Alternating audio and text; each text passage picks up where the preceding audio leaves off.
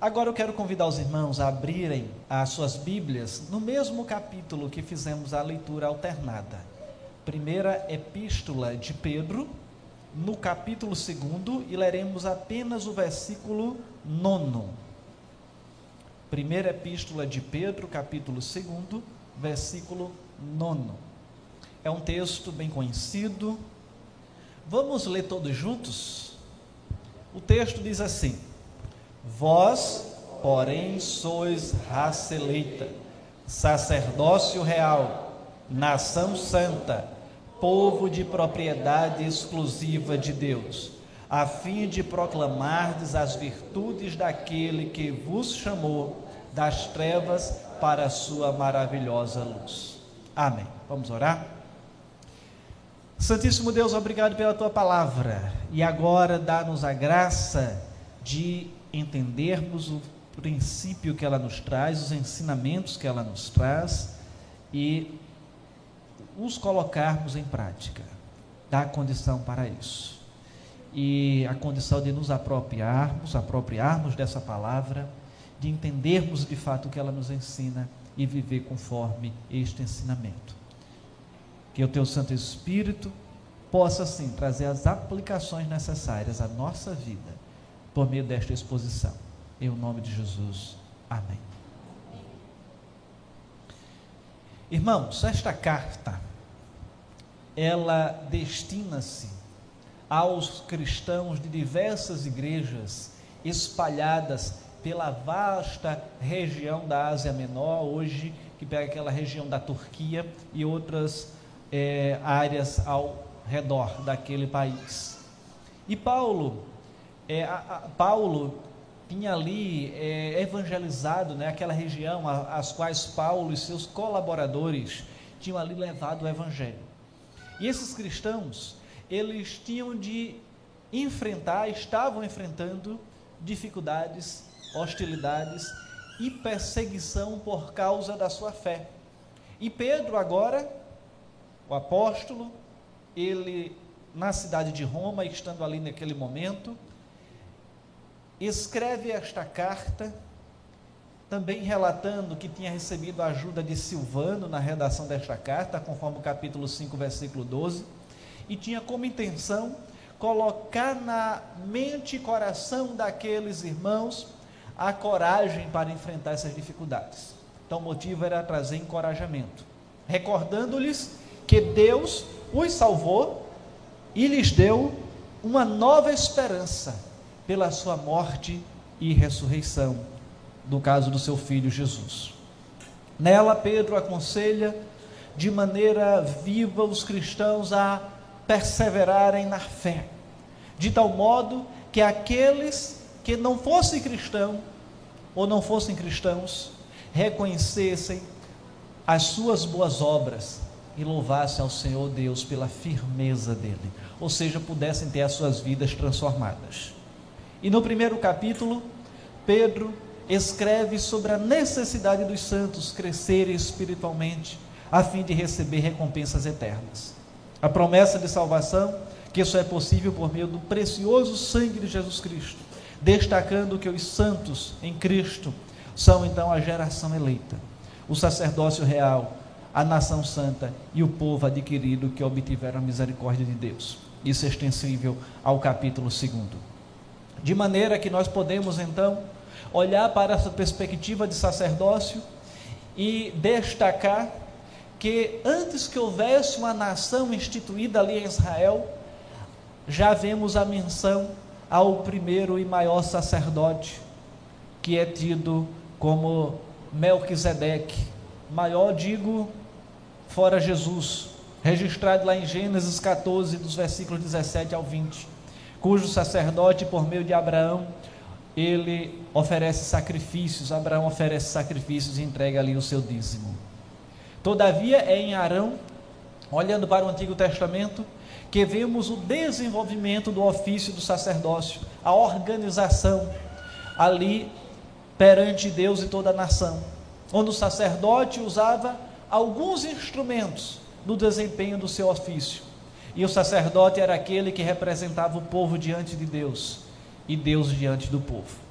Chegavam momentos em que ele tinha que se colocar diante de Deus, oferecendo os sacrifícios, depois de oferecer o sacrifício por si mesmo, para que o povo e ele mesmo obtivesse o perdão pelos seus pecados. E é interessante que além desses homens separados por Deus para servirem como sacerdotes, havia também um sentido em que todo o povo de Israel deveria servir de sacerdote às nações. Era a premissa de que deveriam executar a chamada missão centrípeda, que é o que a gente aprende em missiologia. E o que é que isso quer dizer? É o princípio de que as nações deveriam olhar para Israel, adorando ao Deus Todo-Poderoso, e aí se converterem e caminharem e adorarem este Deus. De forma que o Antigo Testamento, ele já previa de uma forma muito tênue que uma ordem sacerdotal superior à de Arão seria instaurada no futuro, cuja ordem se referia a Cristo, que estabeleceu um sacerdócio perfeito, sendo ele mesmo um sacrifício oferecido em perfeição. Se no Antigo Testamento um sacerdote teria que oferecer um sacrifício, ele era o intermediador, agora Cristo é aquele que se oferece em sacrifício, sendo ele mesmo um sacerdote perfeito, um sacrifício de uma vez por todas, que não teria mais necessidade de outros sacrifícios, como ocorria no Antigo Testamento. No Novo Testamento, vamos entender que o conceito também de sacerdócio, do sacerdócio, ele tem dois aspectos. Primeiro, que Jesus Cristo é o grande sumo sacerdote. E todas as funções do sacerdócio da antiga aliança encontram-se nele se concentram nele e são por ele transformadas.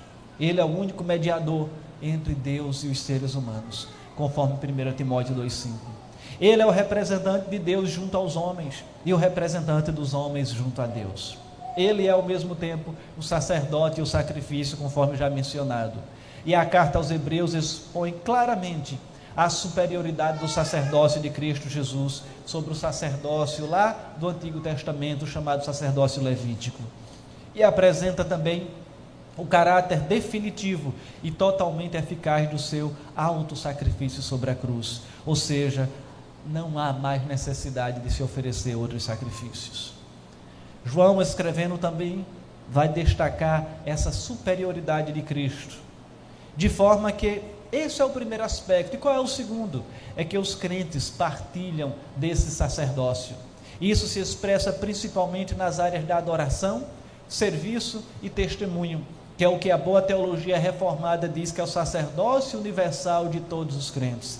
Quando todos nós temos acesso a Deus, livre acesso a Deus por meio da oração, e podemos também levar Deus a todas as pessoas por meio da pregação. 1 Pedro 2,5 nós já lemos aqui hoje, diz também vós mesmo, mesmos como pedras que vivem, sois edificados casa espiritual para ser de sacerdócio santo, a fim de oferecer de sacrifícios espirituais agradáveis a Deus por intermédio de Jesus Cristo. E o texto que nós lemos é o texto base, vai dizer: Vós, porém, sois raça eleita, sacerdócio real, nação santa, povo de propriedade exclusiva de Deus, a fim de proclamardes as virtudes daquele que vos chamou das trevas para a sua maravilhosa luz. Andando um pouquinho mais, encontramos no texto de Apocalipse dizendo: aqueles que aquele que nos ama e pelo seu sangue nos libertou dos seus dos nossos pecados e nos constituiu reino sacerdotes para Deus e Pai. Isso Apocalipse 1, 5 e 6. Aliás,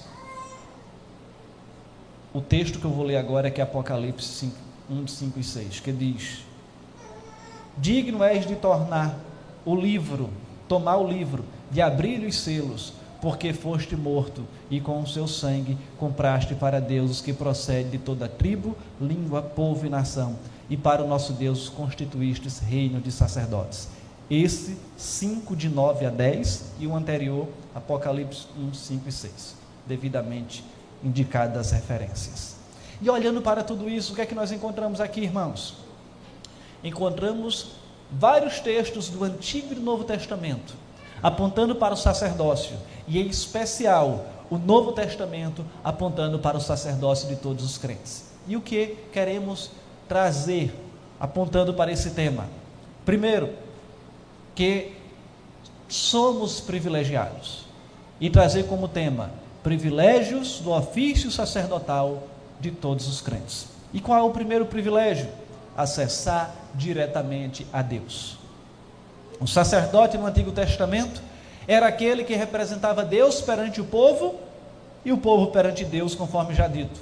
Ressaltando que a função do sumo sacerdote, que além de exercer as funções normais de qualquer sacerdote, ele se diferenciava dos outros. Além da sua indumentária, suas vestes, ele tinha incumbência de ingressar no Santo dos Santos uma vez por ano, ou seja, e a presença de Deus representar o povo e apresentar todos, todos os pecados que ali foram apresentados perante o altar do sacrifício. É quando existiam ali no templo alguns compartimentos. O primeiro o átrio, como se fosse esse espaço da igreja. Teria um espaço santo, onde tinham ali os sacrifícios, onde eram oferecidos, e o santo dos santos, onde só entrava ali o sacerdote uma vez ao ano, para oferecer este sacrifício pleno. E se ele tivesse em pecado, ele não sairia daquele espaço. E se outra pessoa ingressasse, também morreria ali. Portanto, ele já ingressava naquele ambiente com algo amarrado na sua cintura para que, se porventura ele viesse a falecer, ele fosse puxado. E entre o lugar santo e o santo dos santos tinha uma espessa cortina, esse véu que se rasgou de cima a baixo quando da morte de Jesus Cristo, representando o quê? Que agora nós temos livre acesso a Deus por meio do sacrifício de Cristo. Isso representando que o sacrifício de Cristo, ele era eficaz e realizado de uma vez por todas. Que agora a forma para eu pedir perdão ao Senhor, desde que eu creia em Cristo Jesus como meu Senhor e Salvador, é por meio da oração. Conforme já fizemos hoje aqui. Nos colocamos em oração, pedimos perdão e assim acessamos a presença de Deus. Cristo, ele completou finalmente a obra intercessória sacerdotal, mediante sua morte pessoal e sacrificial, e rasgou esse véu do Santo dos Santos, de cima a baixo, conforme registro de Mateus, 57, Mateus 27, 51. Como resultado, qualquer crente pode se aproximar do trono da graça diretamente pela fé. E de acordo com esta doutrina, não há absolutamente necessidade de outro intercessor humano além de Jesus. Por isso, quando oramos, nós conversamos com o Pai e pedimos em nome de Jesus e não no nosso próprio nome. O fato de orarmos, encerrarmos nossa oração pedindo no nome de Jesus, não é simplesmente para compreendermos, ou as pessoas compreenderem que a oração terminou. Não é porque nós não pedimos no nosso próprio nome, pedimos no nome de Jesus.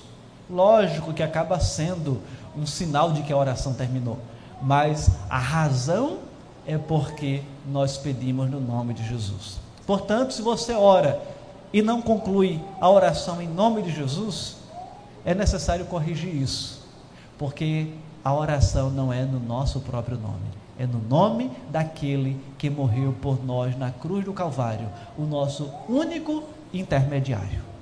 É necessário orarmos no nome dele. Mas em segundo lugar, cabe ressaltar que o segundo privilégio do ofício sacerdotal de todos os crentes é oferecer sacrifício espiritual. Os sacerdotes ofereciam sacrifícios de quê? Animais, lá no Antigo Testamento. E nós oferecemos sacrifícios de quê? Estamos sob uma nova aliança e temos a responsabilidade de oferecer um novo e vivo sacrifício. E a Bíblia identificava ou identifica vários sacrifícios que podem ser oferecidos a Deus no Novo Testamento. Quais são eles? Proclamar o Evangelho. É uma forma de sacrifício que a gente oferece a Deus que estamos procurando agradar a Deus, além de ser uma missão a ser cumprida, um imperativo a ser cumprido quando o Senhor disse: por todo mundo e anunciar o Evangelho a toda criatura. Adorar conforme nós o fazemos nesta noite é uma espécie de sacrifício. Quando eu digo sacrifício, não é no sentido da palavra de ser pesaroso, mas no sentido de que eu estou querendo agradar a Deus, como os sacrifícios do Antigo Testamento tinham esse intuito de agradar a Deus. E nós então temos esse intuito de agradar a Deus. A oração com os crentes e pelos crentes, a nossa oração de interceder pelos outros, é uma espécie de sacrifício agradável a Deus que nós podemos fazer. O desenvolvimento da santidade, o martírio, morrer pela causa do Evangelho, conforme Pedro, Estevão e tantos outros morreram. E tantos cristãos têm morrido hoje. Aqueles que vivem num ambiente denominado de igreja perseguida, têm morrido por causa do Evangelho. E esses são apenas alguns dos sacrifícios espirituais mencionados.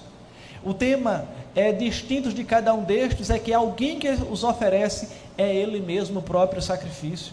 Ressalta-se que esses sacrifícios não são oferecidos apenas na igreja em dias particulares, não é apenas no culto solene, como estamos aqui no, no, domingo à noite, mas são feitos todos os dias, incluindo todas as coisas relacionadas na vida diária, de maneira que não pode ter a distinção entre o sagrado e o profano, porque tudo que, que fazemos tem que ser para a glória de Deus.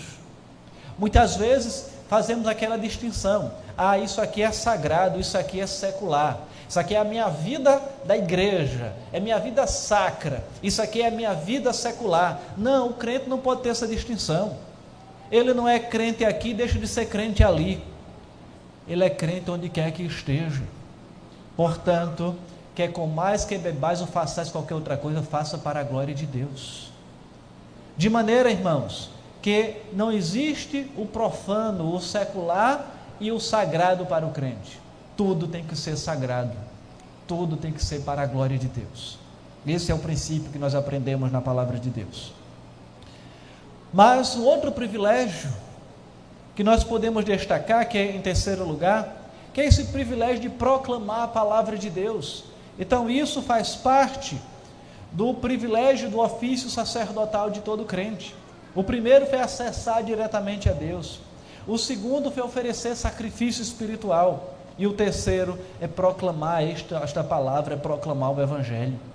O sacerdócio de todos os crentes inclui não apenas o testemunho das ações de quem usa a sua vida em alto sacrifício, mas também o testemunho específico da palavra.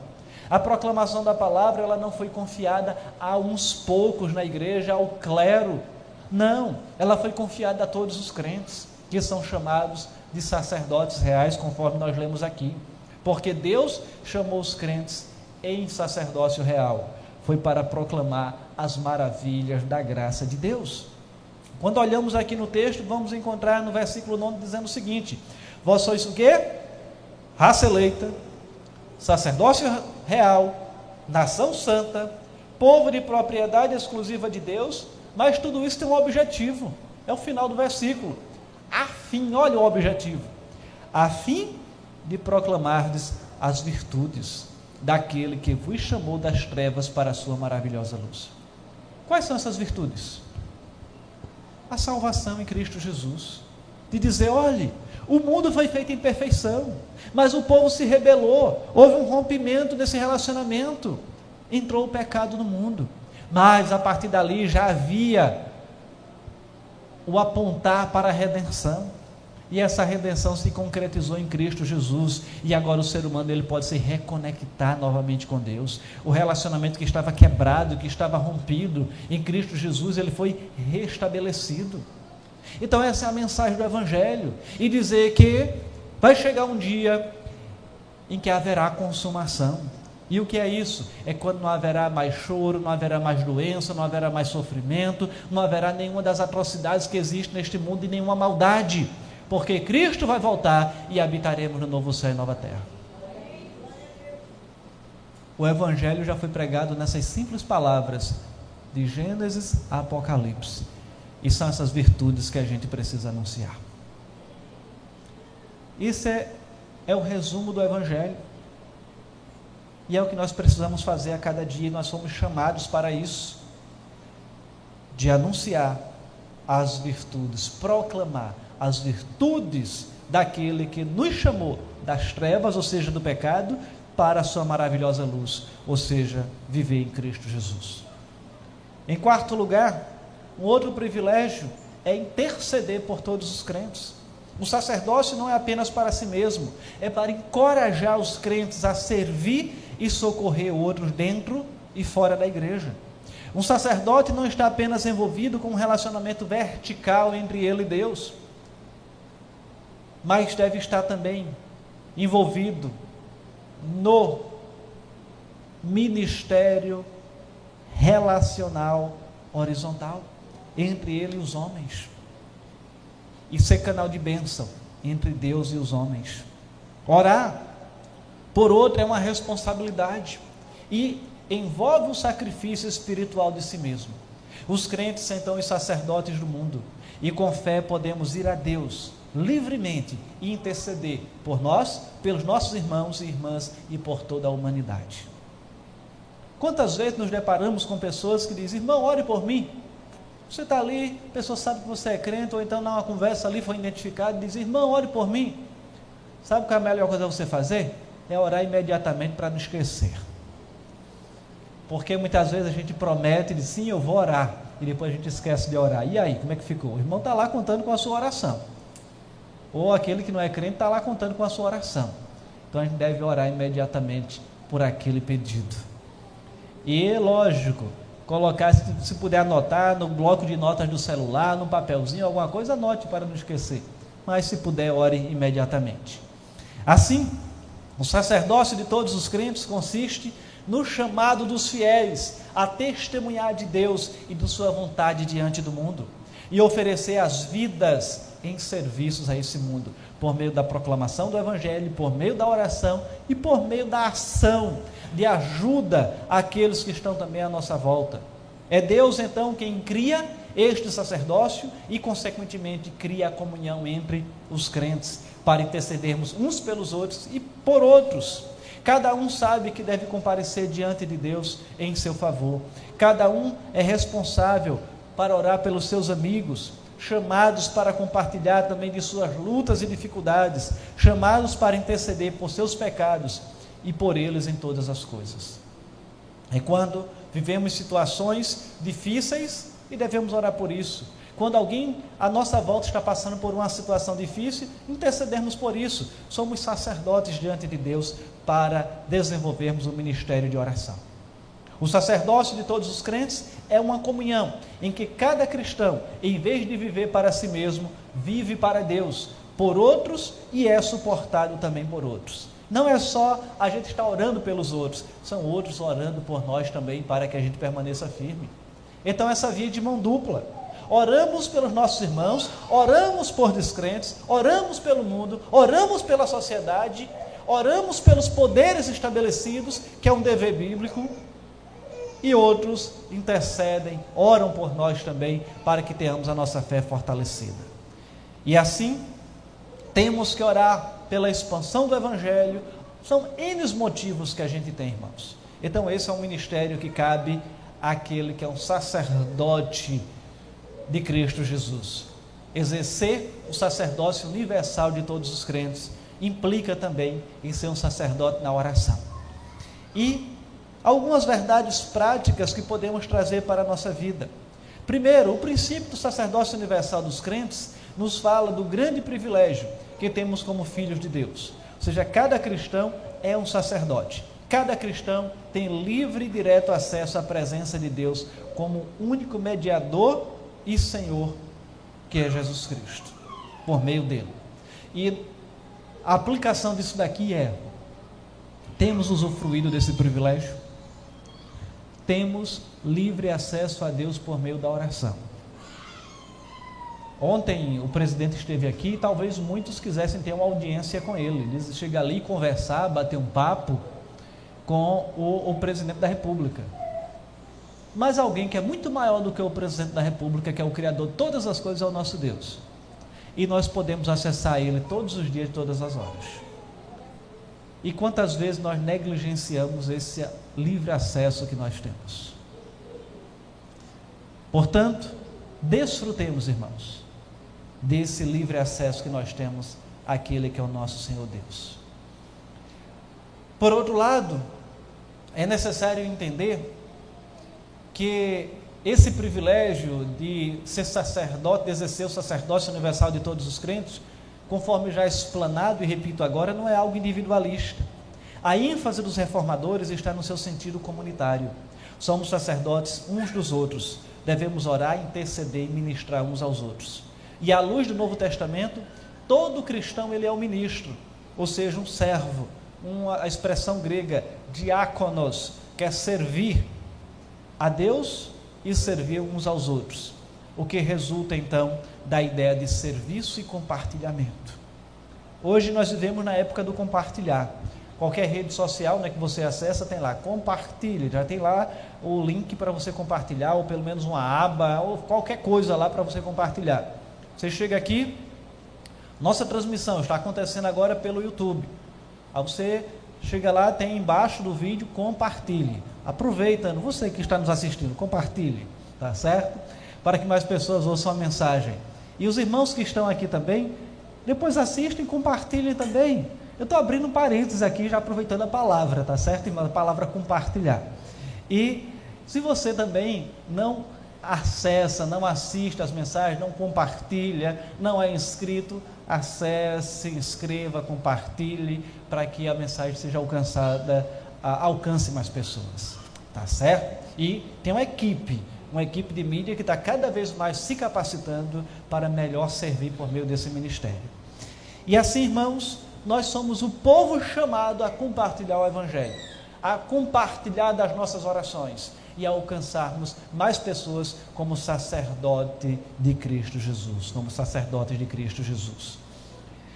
E assim, entendendo que somos comissionados, treinados, chamados para esse ministério especial da pregação do Evangelho e da oração. E olhando para tudo isso, podemos então entender que esse ministério ele ainda envolve o ministério do encorajamento, que é quando estamos na nossa caminhada nos deparando com tantas pessoas que às vezes estão fracas, desanimadas na sua caminhada como cristão.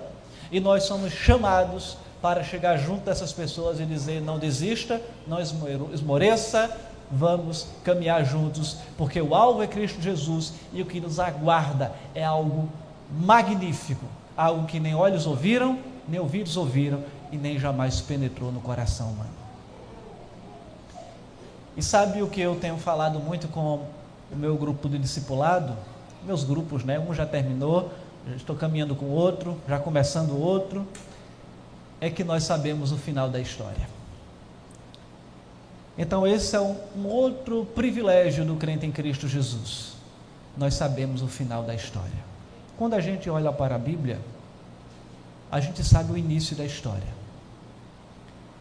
Muitos cientistas estão, estão pesquisando, criam teorias, é, mudam teorias em busca da origem da humanidade, em busca da origem do mundo. Mas nós já sabemos o início da história, está aqui em Gênesis capítulo 1. E muitas pessoas vivem perturbadas porque não sabem qual é o final da sua história, porque não sabem como vai ser o final da sua vida, porque não sabem qual, vai ser o final desse mundo. Mas nós também já sabemos. Quando olhamos para a Bíblia, ela também nos informa como será. De forma que nós temos mais este grande privilégio: saber o início, o meio e o fim. Estamos vivendo o meio da história, caminhando para o fim. Não sabemos se vai ser amanhã, se vai ser daqui a um ano, 5, 10, 15, 100 mil anos. Não sabemos. O que sabemos é que Hoje nós escrevemos a nossa história, fazendo parte dessa grande história. E essa nossa história, ela também está sendo escrita no livro da vida. Na verdade, já está escrita. E nós precisamos nos apropriar desses grandes privilégios e viver de modo que o nome do Senhor seja honrado e glorificado. E encorajando aqueles que estão desanimados nessa caminhada. De forma, irmãos, que olhando para tudo isso, Precisamos rogar ao Senhor que Ele nos dê graça para valorizarmos e praticarmos fielmente o princípio bíblico do sacerdócio universal de todos os crentes. Redescoberto pelos reformadores do século XVI, e dessa maneira, seguindo a verdade e amor, cresçamos em tudo naquele que é o cabeça, Cristo, de quem todo o corpo, bem ajustado e consolidado, pelo auxílio de toda junta, segundo a justa cooperação de cada parte, efetua o seu próprio aumento para a edificação de si mesmo em amor. Esse é um texto que está lá em Efésios, capítulo 4, versículo 15. Em outras palavras, é estarmos juntos, unidos, anunciando o Evangelho, vivendo o Evangelho, orando e encorajando uns aos outros rumo à nova Jerusalém, rumo aos novos céus e nova terra. Que o Senhor nos abençoe e continue ministrando graça sobre as nossas vidas. Vamos orar mais uma vez. Pai eterno, obrigado pela tua palavra e agora continua a nos encorajar, continua a ministrar graça sobre nós, para exercermos esse grande ministério, que é o ministério do sacerdócio universal de todos os crentes. Então, trata com a minha vida, trata com cada irmão que está aqui, trata com cada visitante, trata com cada um fazendo com que o teu Espírito Santo se torne cada vez mais evidente em nossas vidas e transforme os corações daqueles que porventura ainda não creem no Senhor como Jesus e Salvador. Assim, ó Pai, oramos nesta hora no nome daquele que o Senhor enviou para morrer por nós, Cristo Jesus. Amém.